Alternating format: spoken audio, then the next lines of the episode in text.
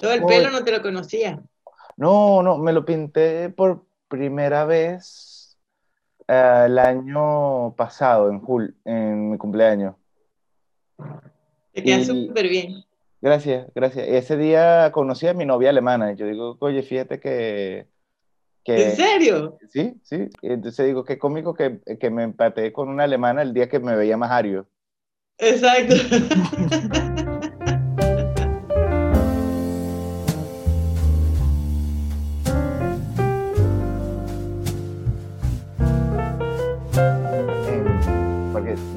sabes que mi mamá hace esta, la yacada. Correcto, sí, sí, claro, claro que lo sé. Y... Por eso, ya son, esas sí son ayacas de verdad, pues de 30 años de ayaca. 30 años, pero hay un sistema, tú sabes el sistema de casta hindú. Ajá.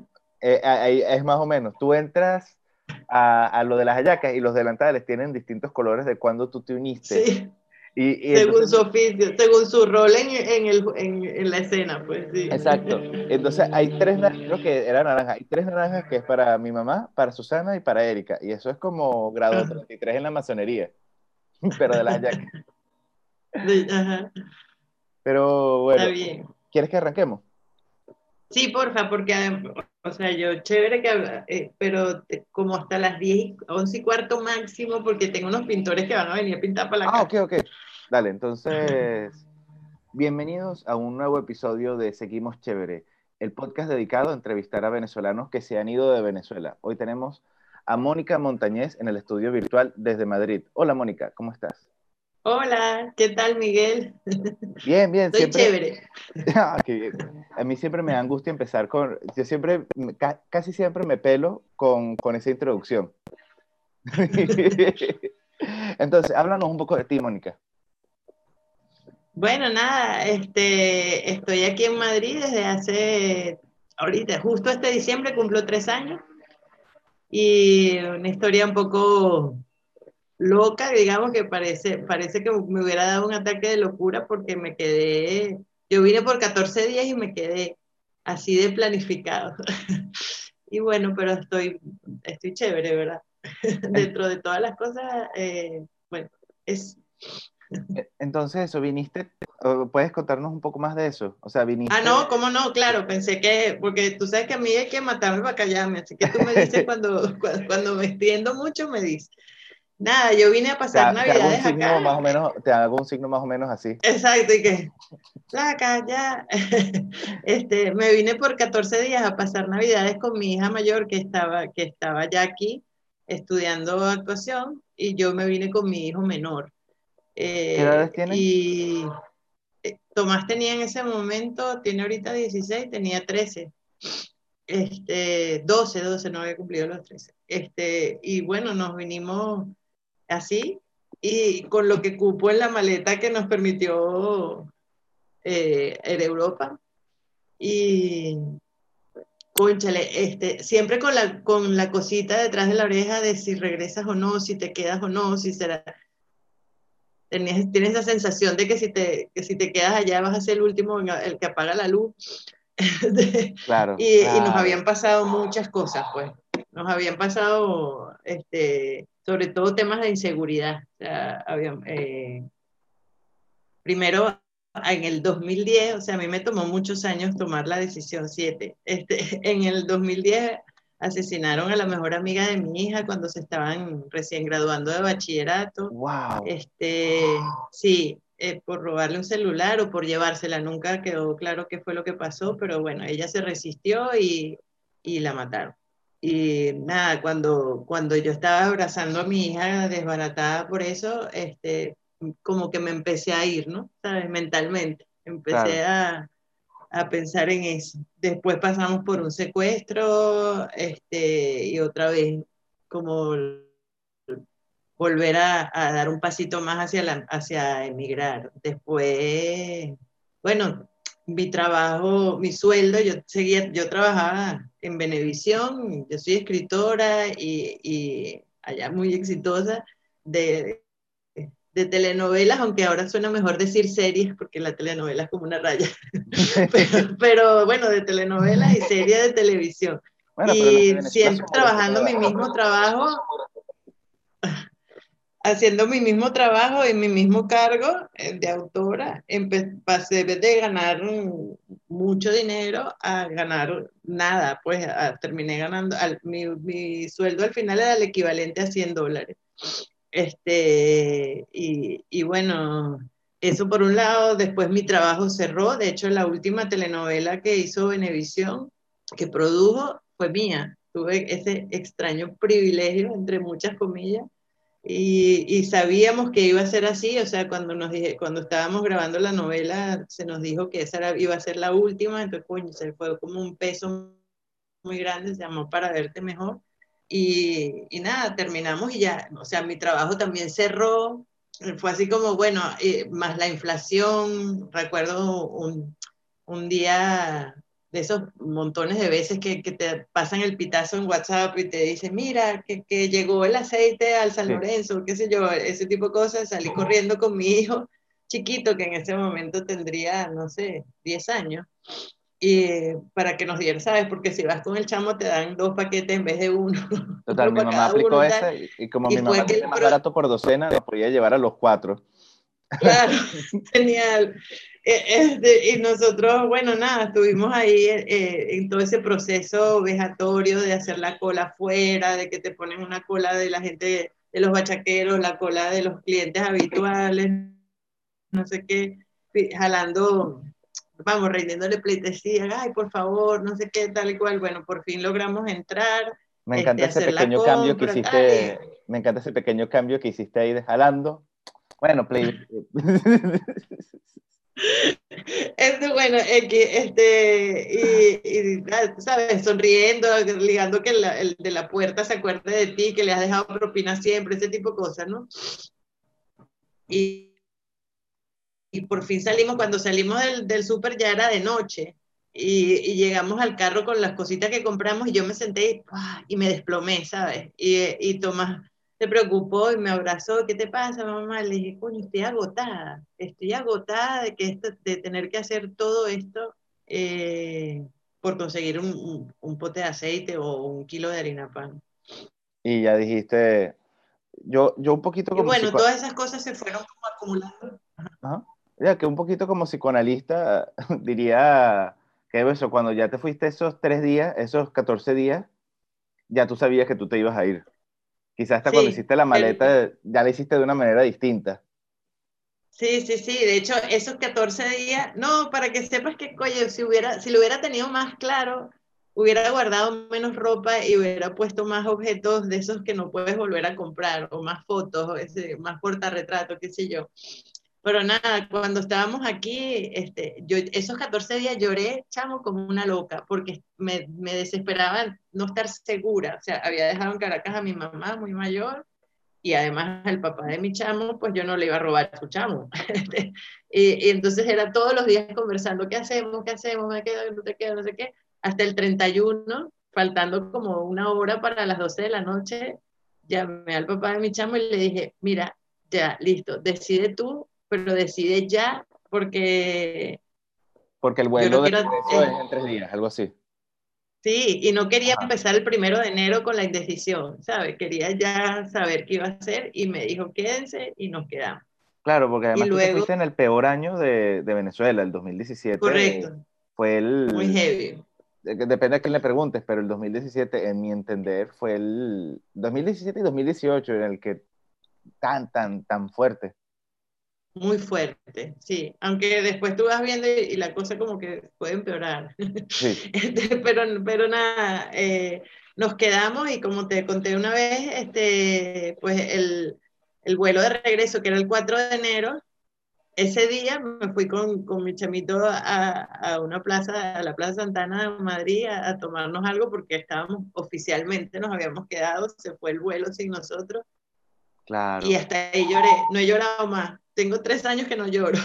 No logro llorar, no es que no quiera llorar, sino que no me sale, pues se me quedó plin, trancada la broma y bueno, fue así como que aquí estamos y empezamos a ver Madrid de otra forma, ¿sabes? Porque mientras uno está de turista, pues estás de turista viendo qué sé yo, la... y después fue como, ok, esta es nuestra ciudad, y ahora, ¿y ahora qué hacemos, no? Y, y nada, lo primero fue ponernos este, bueno, te, dan, te dan mucho miedo, te provoca sentarte en una acera y decir, ay Dios mío, ¿qué hago yo aquí? ¿Ahora qué hago? Y sobre todo porque, bueno, yo pienso que no es lo mismo migrar a la edad tuya que a los 50 años, ¿sabes? Porque se supone que a los 50 años es como el momento en que tú recoges todos los sembrados, ¿no? Y, aquí, quisiera citar... Y el terreno donde yo sembré, pues lo dejé hay, un psicoanalista que me gusta mucho que se llama Eric Erickson, que él es, famoso porque él, planteó ocho etapas de la vida. Y en, y en, esas ocho etapas, supuestamente, tú tienes, tú tienes como una tarea, esa etapa. Y si tú no lo desarrollas, es como un karma que tú llevas para el resto de la vida. Entonces, por ejemplo, a lo, en la adolescencia, eh, tú te tienes que buscar a ti mismo y tú tienes que buscar tu identidad en la adolescencia. Y entra como ese proceso de ser aceptado por tus padres, tal mientras que como en la adultez temprana, digamos como, como mi edad, es más o menos con la intimidad en, en, esas cosas que tú decidiste de tu personalidad y en cómo tú te encuentras con eso, especialmente intimidad con una pareja, ya por primera vez, ta, ta, ta. y ya en la segunda parte de la adultez, antes de la vejez, pero la adultez tardía, es, eh, es eso, recoger y, y, crear sobre lo creado. Entonces, yo creo que el comunismo nos, nos, nos jodió en nuestras distintas etapas en la vida. Ojo, no estoy diciendo que somos las, las, las víctimas, pero aquí hablando como, tengo un primo que él se fue a los 15 años, y él nunca se encontró en la vida al final.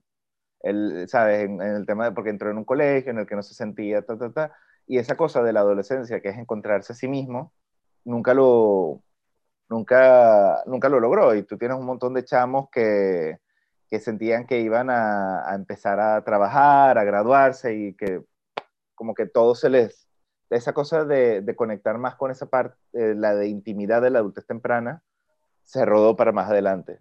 Me, me recordó un poco lo que estás diciendo.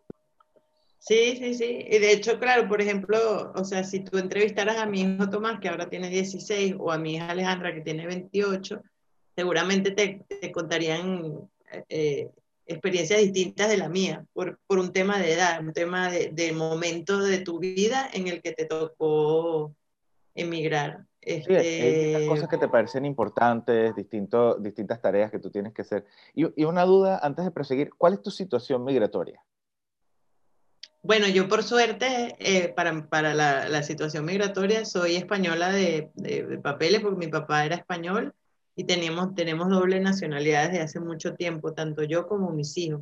Entonces, por ese lado, no he pasado, digamos, por toda la parte de la burocracia terrible. Y, esa parte me la ahorré, gracias a Dios. Este, aunque por el lado de mi mamá sí, no, porque mi mamá es venezolana, punto.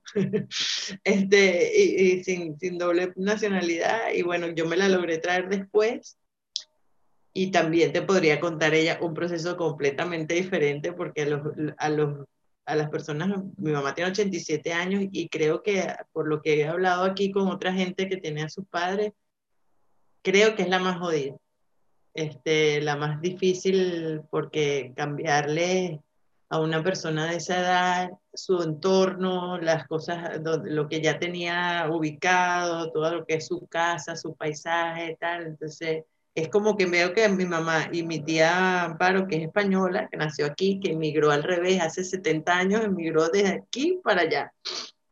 cuando, cuando Europa estaba terrible y nosotros estábamos muy bien, y en los 40, pues, y, y mi tía, ahora que ha tenido que volver a emigrar, para ella es como terrible, pero además que es una cosa que se la pasa qué sé yo, compramos un pan y unas mantequilla, queso para, para comer y empieza mi tía con que el pan venezolano es el mejor pan del mundo, que esto de aquí no es pan, que no sé qué te provoca como matarla, pero entiendo que es cada quien su proceso de duelo diferente, este, y, y mi mamá que es que no puede concebir que se asoma por la ventana y no está el Ávila, ese tipo de cosas que uno, digamos, no le pegan tanto, pero que a la gente eh, muy mayor creo que les resulta muy difícil, muy difícil. Y mi tía, no te quiero contar la rabia que tiene mi tía de tener que volver a emigrar después que ella ya pasó por eso cuando tenía 15. Claro. Tiene una rabia horrible. Y te quería preguntar también, ¿en ¿qué trabajas? ¿Cuáles, ¿Cómo son tus 24 horas? ¿En qué, en qué te desarrollas tú tu cotidianidad? Bueno, este, como te digo, yo eh, ah, soy escritora y allá en Caracas trabajaba este, de eso. Eh, trabajaba, tenía la suerte de poder mm, ganarme mi vida este, haciendo lo que más me gusta hacer, que es escribir. Y bueno, y se editaban mis libros allá, se presentaban mis obras de teatro, eh, esa era mi vida. Claro, llegas a, llegué aquí y pasé a ser no solo una inmigrante, sino una desconocida. Este, que bueno, eh, a otra gente le pega menos, pero yo, coño, yo era famosa, ¿sabes? Entonces es como, wow, aquí no me conoce nadie. Este, tuve eh, al principio, el del 2018, yo aquí este, conocí a un, a un actor y escritor español que me conocía a mí, bueno, no a mí, conocía mi trabajo, había visto Voltea para que te enamores, había visto la aplauso ah, por dentro, para que te enamores. y quería volver a... Sí. Esa, esa la grabaron en el, en el edificio de mi papá. Yo me acuerdo. ¿En serio? ah, claro, claro que lo sé, claro, claro, claro. Carmen en el Marqués. Y me encanta, la primera vez que yo leí un guion fue uno que eh, eh, había votado por unas escaleras. Y, ¿En serio? Sí, sí, sí. Y eh, me, me, parecía sorprendente el nivel de detalle. Por ejemplo, decía, entonces, no sé, estoy inventando los nombres. Carlota mira a Ricardo con, con desdeña. Y entonces Ricardo mira para el otro lado. Me, me encantaba. Me, y, bueno, a mí también me gusta escribir bastante y me, me, parece que eso de escribir guiones es una cosa tan, tan cool, tan fina, tan... Claro, es lo máximo. Bueno, a mí me parece lo máximo. Sí. Entonces, nada, tuve la suerte que este tipo que, que me conocía, que se llama Andreu Castro, este, me propuso para que escribiéramos una obra de teatro juntos, porque él le había aceptado un proyecto de un concurso de los teatros Luchan aquí. Este, y, y, nada, quiso escribir la obra conmigo y fue una experiencia chéverísima. Fue la primera vez que, que, que, escuché a unos personajes escritos por mí hablando en castellano, hablando joder. y fue maravilloso, pues, este, pero nada, después no quedé como, o sea, como, digamos que mi oficio no es, no es este, una cosa tan tangible como, qué sé yo, ser contable, administrador, otro tipo de, de trabajo médico. Yo, pues, soy escritora, ahí, ¿sabes? Si no te conoces, aquí no le interesa, y además en España, que, no sé, los escritores salen a patadas debajo de las piedras. Entonces, bueno, eh, lo que se me ocurrió fue hacer un máster, este, para de algo, o sea, por un lado para yo aprender y por otro lado para, para, para relacionarme. O sea, creo que, que es, es, algo que le aconsejo a la gente que me, que me dice de, de, venirse para acá, eso, que estudien algo, porque de alguna manera te relaciona con otras personas que estudian lo mismo, te relaciona con tus profesores, este, puedes soñar con que alguno de ellos te descubra y le parezca maravilloso y te lleve a su trabajo, no sé, un poco ampliar tu universo y salir también de una, de una cosa que suelen hacer los emigrantes o solemos hacer, que es juntarte con, con puros otros venezolanos. ¿no? o sea, yo dije, bueno, no, yo quiero, pasa mucho y, y, por lo menos en el plano laboral no es demasiado recomendable, ¿no? Porque, bueno, tu, tu, tu posibilidad de conseguir trabajo se, pero eso que, te, estás diciendo, por ejemplo, ahorita yo el sábado arranco, mañana arranco un taller de, de, de, de escribir eh, humor en redes. Y ya hay una, parte de mí, ¿sabes? Que yo estoy diciendo, ay, por favor, que vean que me gusta, que soy bueno, que por favor, que me jale. Claro, claro, o sea, bueno, a, a, lo peor que puede pasar es que no pase nada y ya está, pero seguramente vas a aprender mucho, y, pero uno lo hace con la segunda intención de que el profesor descubra el talento que había estado buscando toda su vida, que eres tú. Y yo, yo también hice eso, pues. Mientras tanto, para, bueno, para subsistir, este, mi hija y yo eh, trabajábamos en, en, pisos Airbnb, eh, atendiendo a la gente que llegaba, eh, limpiando el piso, eh, recomendándole este, lugares cercanos, ese tipo de cosas. Y por ese lado, ahí viene lo bueno de ser un desconocido. Claro, nadie de las personas a las que yo recibí o a las que le lavé el baño tenía ni idea de que yo era Mónica Montañez, una escritora muy conocida en mi país, este, sino nada, una tipa simpática, una tipa simpática que los recibía, muy amable, ta, ta, ta, y bueno, y, y, pero bueno, así logramos un buen rato y Alejandra, mi hija, también trabaja de, trabajó hasta la pandemia como camarera, este, y bueno, chévere también, claro, cuando llega un venezolano, pues sí, ah, tú eres la del aplauso, tú eres la de voltea, o ella que también fue actriz, eh, es actriz, pero digo, trabajó como actriz allá, este, la reconocen, pero si no, nadie te conoce, entonces también eso tiene una ventaja, puedes poder hacer, puedes hacer cosas que a lo mejor jamás se te hubiera ocurrido estando allá. Entonces, nada, vivimos mucho de eso y, y después, bueno, después vino la pandemia, que, que, nos puso como lo que le faltaba pues a todo este asunto de la migración, porque bueno, los trabajos de hostelería se acabaron casi todos. A, a, mi hija la despidieron, a su novio también, no sé qué. Y lo de Airbnb es un chiste, pues, o sea, ya no hay, no hay a quien alquilarle un Airbnb. Entonces, bueno, este, estamos haciendo otras cosas. Alejandra está cuidando de una señora mayor. Y yo, por suerte, te puedo mostrar. Esto coincidió con este, la edición de este libro, eh, saca ediciones de, ediciones de Care, perdón, este, que es un libro que escribí. sí, es lo máximo. Todos aprendimos, a, o sea, a leer y a disfrutar la lectura con el Care. Era un sueño para mí. Yo este libro, lo, este cuento lo escribí en el 2016, un año antes de venir. O sea, tiene cuatro años el texto. Este, y es un texto precisamente que me solicitó Pancha Mayore de Caré.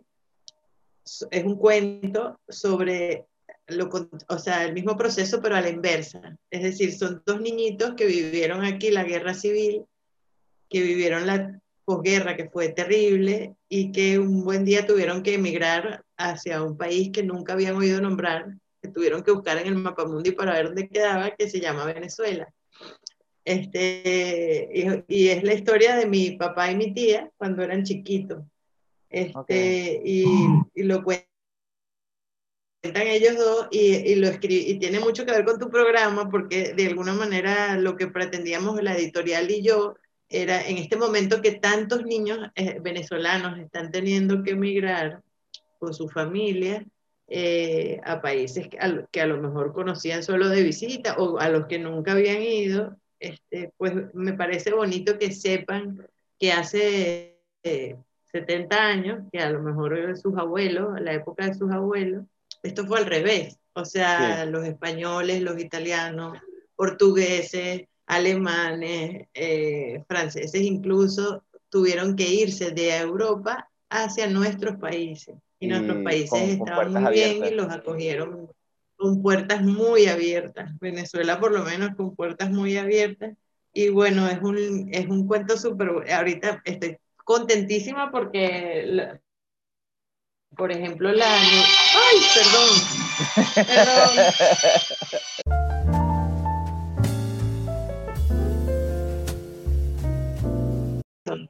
Gracias a ti. Un besito. Hasta luego. Bueno, perdón, o sea, no me pasa nunca. Es que ahora no nos llaman uno nadie.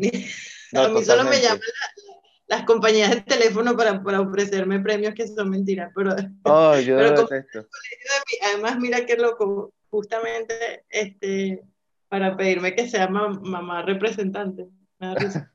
y el, justo la semana pasada, el episodio que salió fue de un chamo que trabaja en Vodafone haciendo eso. Así, ah, pobrecito, le contestarán muy mal a la gente. Sí, sí. No, pero él, él, él tiene mucho, él, él, es un tipo muy amigable, entonces... Eh, ya. Pero ya, ya tiene de acento andaluz, entonces... pero entonces... Claro, claro, además que uno se le va cambiando el acento dependiendo de con quién habla. Sí, pero, pero entonces después de esa dificultad técnica... Eh, Perdón. No, tranquila, tranquila.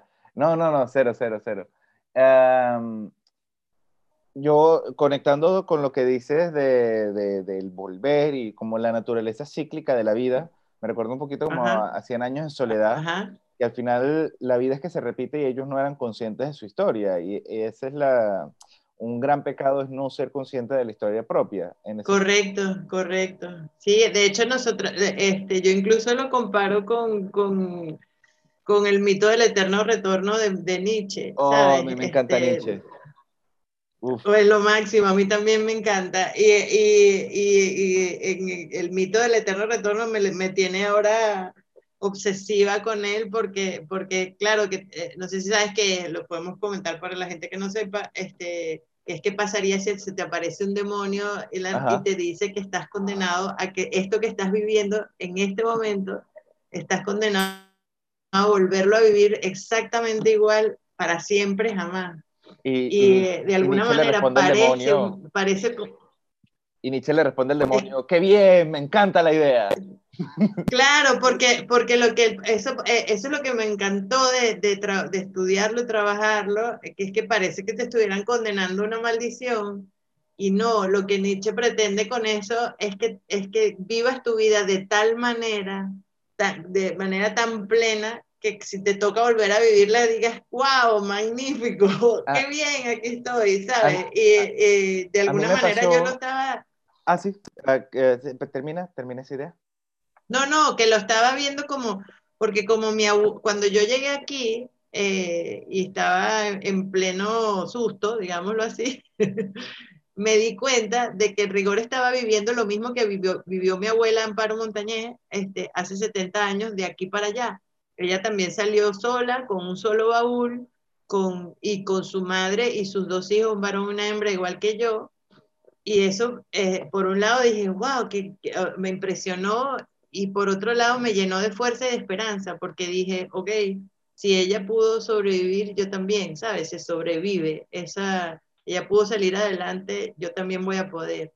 Y, y, entonces me puse a investigar y tengo, mi otra abuela también emigró de Francia para Venezuela, mi mamá emigró varias veces y pienso, bueno, si esto le va, si es que esto es el mito del eterno retorno en mi familia, que nos toca emigrar todo el tiempo, bueno, si a una nieta mía le vuelve a tocar, pues que sepa que está bien, ¿sabes? Que, que, la, casa, la casa es donde uno vive y ya está, donde quiera que quede que en la nueva dictadura europea en 70 años tenga que emigrar para... ¿Qué sabes tú? Claro, que, ¿qué sabes tú? A lo mejor dentro de 70 años hay que regresar para, para América Latina, digo, Europa para allá, o a África, a lo mejor algo impensable en este momento, pero que puede pasar. Yo cuando llegué a España, recuerdo la primerita semana, yo siempre digo, yo tengo pasaporte español y yo siempre digo que yo tuve la leche de que mi bisabuelo perdió en la guerra civil. Entonces, por eso me pude venir. Exacto. Pero, Porque si no... entonces, cuando fui al, al, Museo Infanta Sofía, Infanta Sofía, ¿no? O Reina Sofía. sí, uh, la reina. Ajá. A, eh, vi el Guernica, creo que por... Se, yo lo había visto una vez antes, pero lo vi de otra manera. Primero es imponente, es grande, y yo sentir que más de 70 años después, mi bisabuelo se fue más chamo que yo por esa misma guerra que Picasso eh, pintó y su bisnieto se estaba devolviendo de otra dictadura al país de donde él era originalmente. Yo sentí que era como un momento cósmico de decir, bueno, esto lo tuvo que haber escrito alguien. Sí, alguien escribió este guion. Pero, y otra vez hablando de lo del eterno retorno, que yo siento que quizá puede aplicar a, la migración. yo creo que sí. Eh, yo creo que bastante, porque yo creo que está el eterno retorno como el familiar, como en 100 años de soledad, y está el eterno retorno personal. De qué pasaría si tú tienes que, eh, que, vivir eternamente estos días. Yo recuerdo, yo cuando me acababa de mudar a Eindhoven, yo empecé a trabajar en un sitio de logística. O sea, era contar chaquetas 8 o 9 horas al día, 1, 2, 3, y siempre era el mismo número, variaba 1, 2, 3, pero contaba 3.000 chaquetas al día en distintas secciones. Entonces era nada más para chequear que el mismo número era el mismo que de la máquina, o era uno más o era uno menos. Y, y, yo estaba volviendo a escuchar, hay un podcast que me gusta de filosofía, y estaba escuchando De Luz hablando sobre Nietzsche, o Nietzsche, ya ni sé cómo en Venezuela sí, exacto, y aquí le dicen Nietzsche, pero, pero entonces, que él decía todos los días se repiten, y yo digo, verga, yo, yo me quiero suicidar si voy a repetir este día para la, la eternidad, porque bueno, pero eso es lo que él pretende, que te des cuenta si la situación no te gusta, cámbiala, cámbiala, cámbiala. Entonces yo renuncié a ese trabajo y, y dando este salto de fe, ya ahí hablando de Kierkegaard, ¿sabes? Y, y, y, terminé consiguiendo un trabajo en un bar que me gustaba más. Entonces esa cosa como de, obviamente hay trabajos que uno tiene que hacer, pero siempre tratando de pensar, oye, hoy yo podría vivir este día para la eternidad. Correcto. Y buscar de, si no, buscar de cambiarlo. Y otra cosa que me parece súper importante cuando uno emigra, por ejemplo, este, si estás de, de, camarero o si estás de repartidor, como dices tú, si estás de lo que, lavando baño como estaba yo, lo que sea, lavando baños ajenos, que es importante. No, yo, también, yo también. Este... No te imaginas las cosas que yo saqué de una poseta. exacto, exacto. O de, un, o de un piso o de X.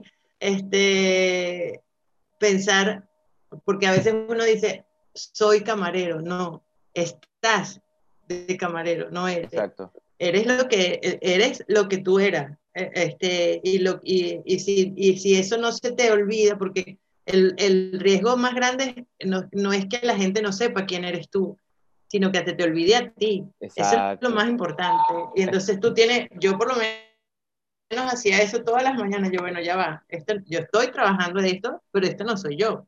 Y, y, claro, mucho me sirvió saber que Care estaba en el proceso que tomó cuatro años de sacar mi libro. O sea, de alguna manera yo decía, bueno, ahí está, me agarraba de esa ramita. Sigo siendo escritora porque hay un libro mío en camino, ¿no? Sí. Y claro, cuando, cuando, cuando por fin salió, ahorita, el, el, mes pasado, en octubre, fue así como, o sea, no saben. Cuando llegó la caja con los 20 libros que te manda la editorial y tocó el muchacho el timbre, por cierto, un globo venezolano, que el muchacho era de globo y era venezolano. Mira, no lo abracé solo porque ahorita no está permitido abrazar, pero los dos eran así como, yo brincaba con mi cajita, lo grabé, o sea, eh, una cosa, bueno, hay que, tener paciencia, este, saber que ahora somos muy vulnerables, a lo mejor siempre lo fuimos, pero uno como abrazar la vulnerabilidad porque también vienen otras cosas buenas a través de eso. Y, tratar de darle sentido. Y, nada, verlo, verlo bonito. Exacto, verlo bonito y darle sentido a raíz de nuestra experiencia. Yo creo que este ha sido un periodo que a muchos de nosotros, que ya nos creíamos de alguna manera humildes, yo creo que todo el mundo se cree humilde. O sea, sí, todo el mundo, y, no es verdad. No, no, es verdad, porque todos somos en un, en un grado de humildad. Pero tenemos un narcisismo por un lado, o sea. Claro, claro. Pero yo creo que nos dio un batazo en la cabeza de humildad hacer todos estos trabajos, o sea, desde ¿Cuántas veces, sabes? Una, una, vez yo no pude con lo que encontré en la poseta y vomité en la otra y empezó a salir, y mi a salir por la, por la otra, ¿sabes? Y mi jefe, ¡No, Miguel, no! y, y, todas esas cosas, y repartir con lluvia, con nieve, y tú, eh, lo que tú dices en el Airbnb, y tratando y tal, siendo escritora, yo siendo psicólogo, y cómo cómo apoderarte, y eh, a mí, pues, gracias a la terapia, yo no sé cómo has hecho tú, pero mi psicóloga me recuerda, Miguel, me sarandé, me dice, tú eres psicólogo, y yo, ah, yo soy un repartidor. No, Miguel, me siento... Sí, eh, creo que estás tocando un tema súper importante porque ah, yo siento que emigrar es un ejercicio de humildad brutal. O sea, ejercerla, porque además todos los pocos o, muchos contactos que tú habías logrado tener en, Caracas, que te vienen por, por, tus padres, por tu colegio, por, tu, por tus amistades, por tus estudios en la universidad, no los tienes ya. Entonces, eh, eh, igual me pasa a mí, pues, y ahorita mismo con este libro, que tú dices, bueno, qué sé yo, llamas, por ejemplo, bueno, llamas, les mandas WhatsApp a tus profesores o a gente que, que, que crees que hiciste el contacto aquí ya. Sí. Mira, que me salió un libro mío, me encantaría regalártelo. Y todo el mundo está ocupadísimo, ¿sabes? Ocupadísimo. No, no hay y, y, y, tú dices, coño, te lo...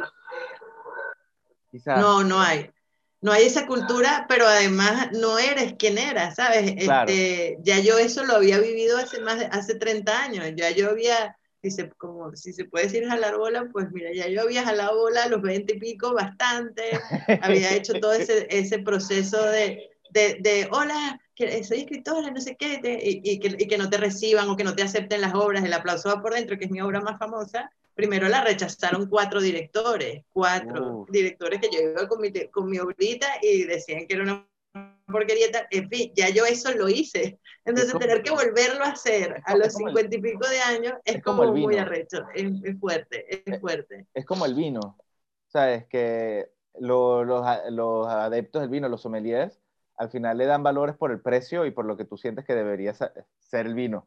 O sea, que un, un, vino de 20 dólares, pero que es el mismo que el de 2 dólares, te, te, sabe mucho mejor que el de 2 dólares porque tú sientes que debería ser mejor. Entonces, debería ser mejor, exactamente. y ahora uno... Ajá. Ahora eres, eres, un vino de uno y pico que está en oferta, pues. Exacto, tú dices, no, yo he ganado estos premios. Sí, claro. Y entonces... Sí, claro, exacto. Pero sí, bueno, claro. saltemos a la siguiente parte de la entrevista. Uh, esta, ¿Cómo tú sientes que así, que los venezolanos son recibidos en España? O sea, tú como venezolana... Bueno, es, te, puedo, te puedo decir que España es muy amplia, ¿no? Y, y muy distinta en sus regiones. Yo, yo tengo la suerte, me parece, de estar en Madrid que es una ciudad muy abierta, este, donde la gente es muy receptiva, entre otras cosas porque es muy difícil conseguir un madrileño.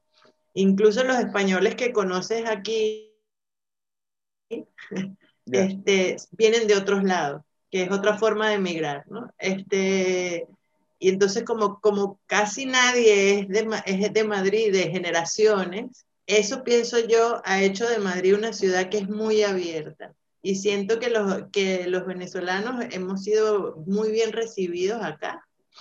Este, conozco mucha gente que en estos tres años, eh, bueno, mucha gente no, tres, diez, X, la gente que uno conoce, este, que, que, qué sé yo, amigos médicos que estaban aquí, que, que estaban uno de camarero, otro que tenía su consultorio allá en la Santa Sofía y estaba aquí trabajando en ambulancia y, y que ya se han logrado este, ubicar en puestos más parecidos. Eh, y, y, otros que están trabajando en, en, hostelería y han logrado, creo que la, la, los pequeños nos han abierto bastantes puertas, las arepas también. Y, y, y digamos que estamos vistos como... Como, como el restaurante chino, que a todo el mundo le encanta el chino. Yo pensaba que... Exactamente. Yo cuando hice Globo, yo pensaba sí. que cada vez que alguien pedía de arepa olé, yo pensaba que iba a ser un, un venezolano nostálgico una noche llora, en una llorantina y siempre era un español o española.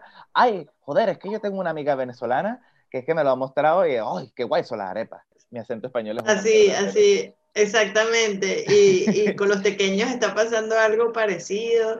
Y, con los cachitos está pasando algo parecido, con las empanadas también. Este, entonces, nada. Saltando, saltando, un poquito a la siguiente, que yo sé que los pintores vienen en 15 minutos.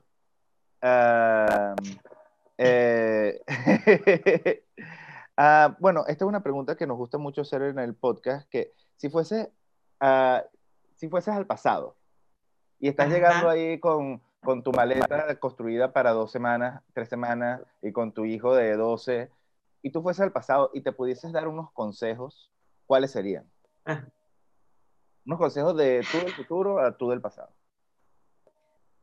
Bueno, este, sobre todo sería la idea de tranquila, este, todo va a salir bien.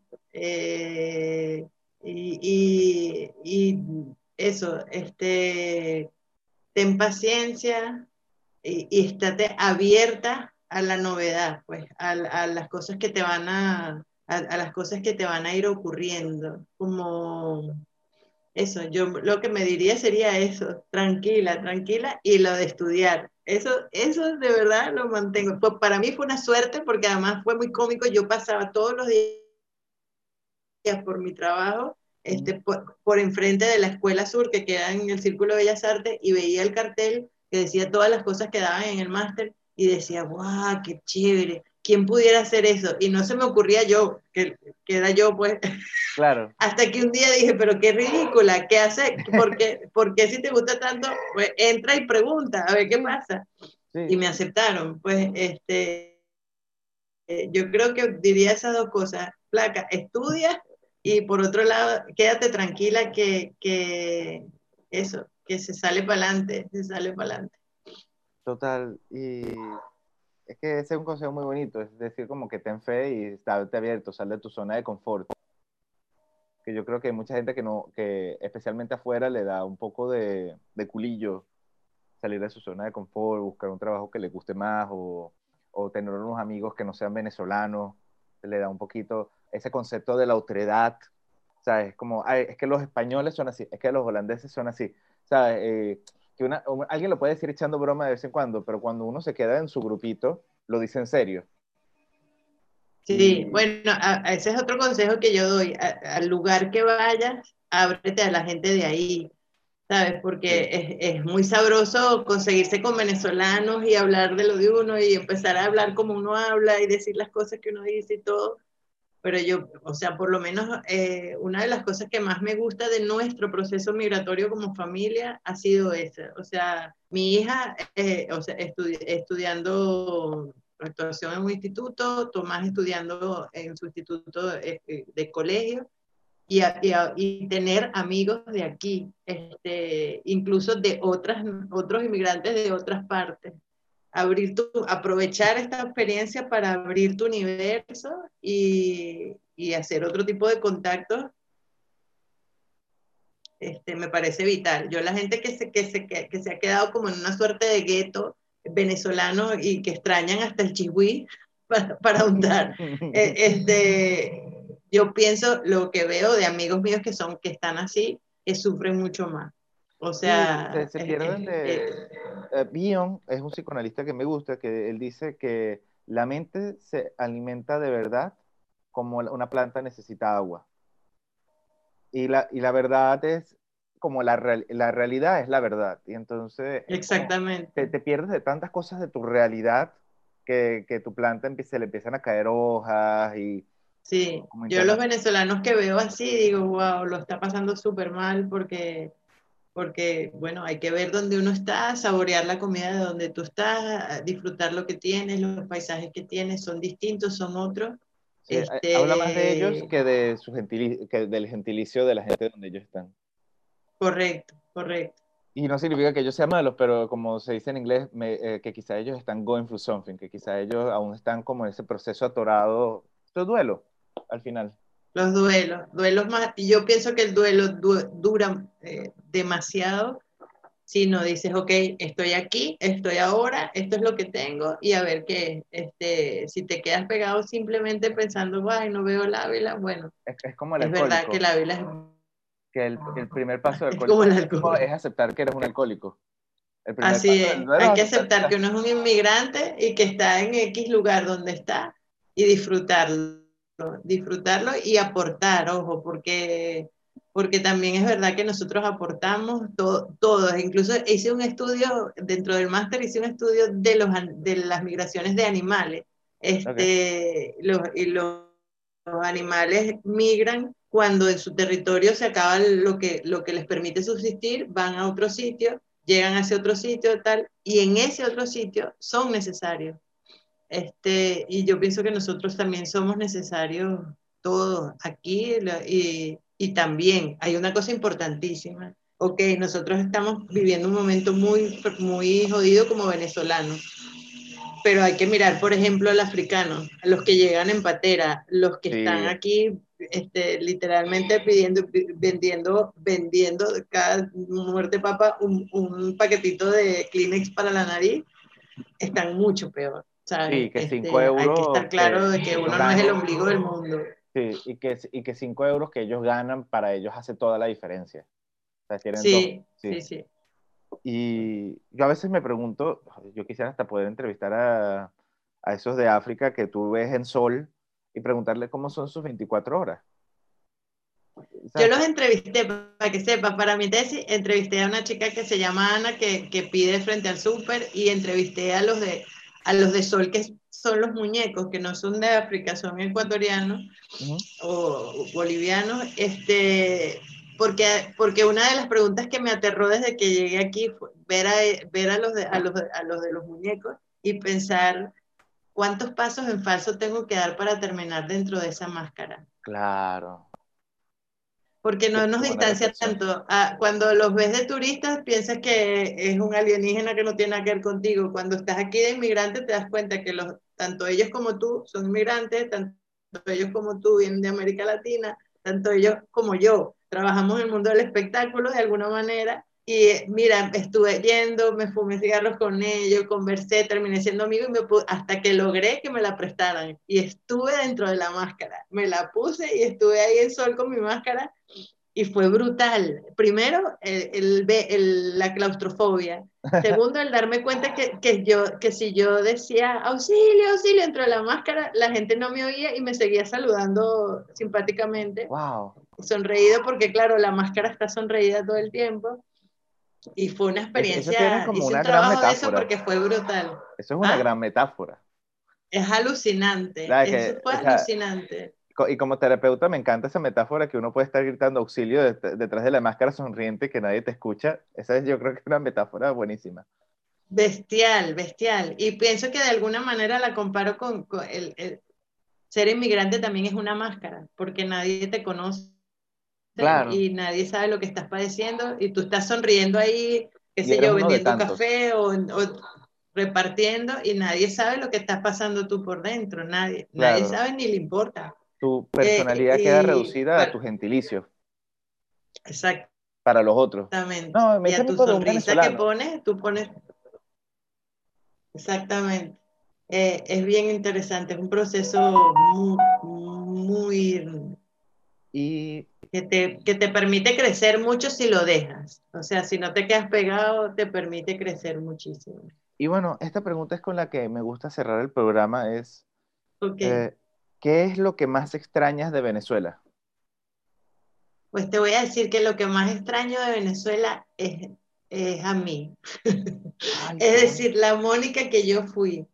Eh, eh, porque pienso yo que hay, gente que no le gusta su vida y creo que le, debe costar menos dejarla. Este, a mí me gustaba mucho mi vida, me gustaba mucho mi trabajo, me gustaba mi casa, me gustaban mis amigos, me gustaba recibir, me gustaba poco como tu mamá, pues yo era un poco como tu mamá en el sentido de que la gente iba a mi casa y tu casa era así, la casa de todo el mundo.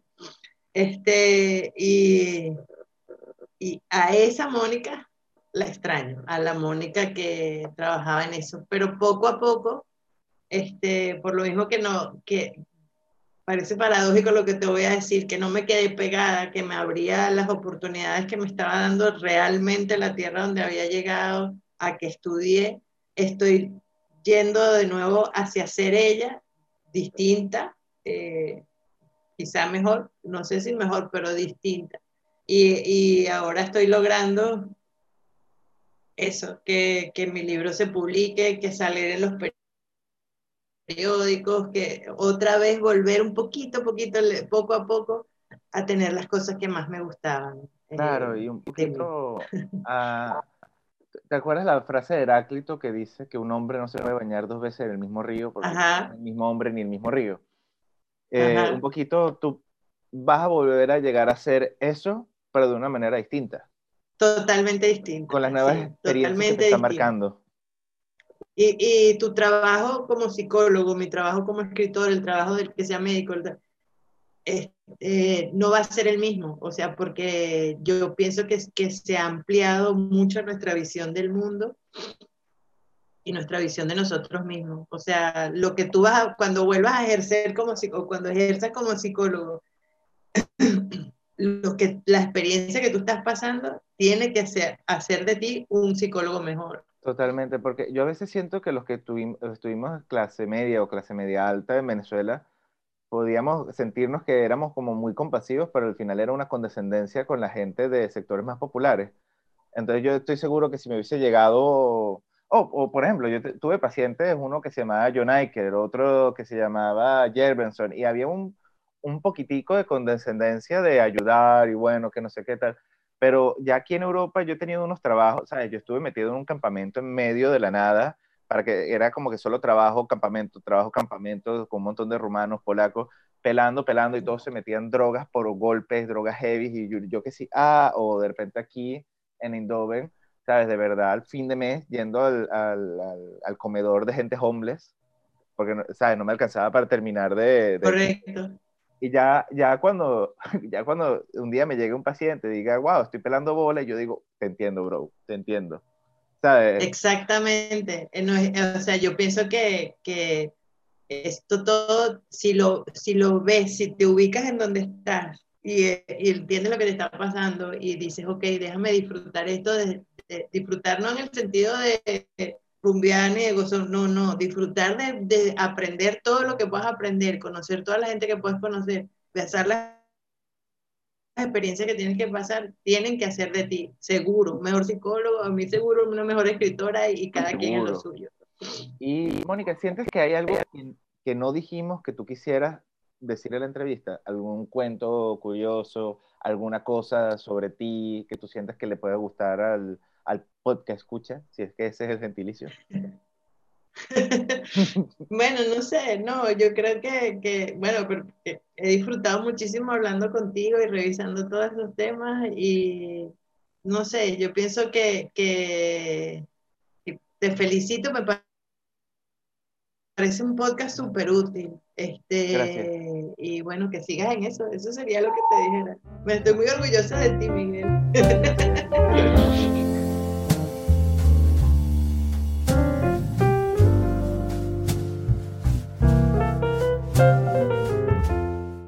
Está súper bien. Sí, sí, sí. y además hablar de un tema del que tú mismo estás viviendo me parece una, eh, o sea, una gran idea, porque no estás hablando de un tema del cual leíste ni, ni que te contaron, sino que lo estás viviendo tú mismo. Entonces eres como entrevistador, es un plus para ti, ¿no? Pienso yo. Sí. Y yo creo que también esto es como una forma de terapia, porque es tratar de entender, en, el momento, en los momentos en los que yo más tenía mi crisis existencial, eran los momentos en los que yo les preguntaba más a la gente en qué creían ellos, en, metafísicamente o en la vida. O, claro. Porque también buscar cómo el otro crea sus significados también te puede ayudar un poquito. Claro, claro, claro que sí. Y, siento que el, el, podcast, en parte de todas las cosas finas y no sé qué, que me gusta, es también sentir que es como una forma de terapia en ese sentido de, yo comunicarme contigo y que nosotros hablemos y que creemos un poquito de significado ahí. Es una cosa que me gusta bastante de eso. Buenísimo. Yo por eso también.